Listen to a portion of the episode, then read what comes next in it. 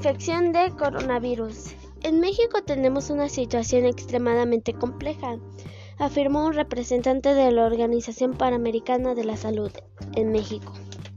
En una entrevista con el Centro de Información de las Naciones Unidas en México, primero porque siguen aumentando los casos con COVID-19 y los fallecimientos, pero también por el impacto económico y social de la pandemia, así como por una cierta confusión en la población respecto del mantenimiento de las medidas de sana distancia.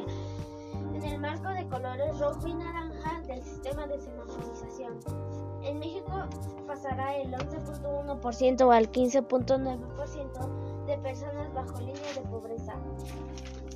La infección de COVID-19 provoca resfriado con la nariz húmeda o tos con catarro, fiebre.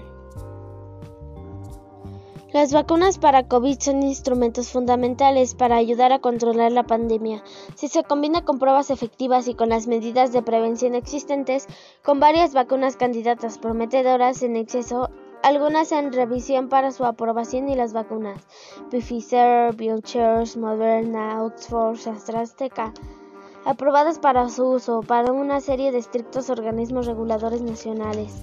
La carrera por una vacuna segura y eficaz ha entrado en base segura. Recuerden seguir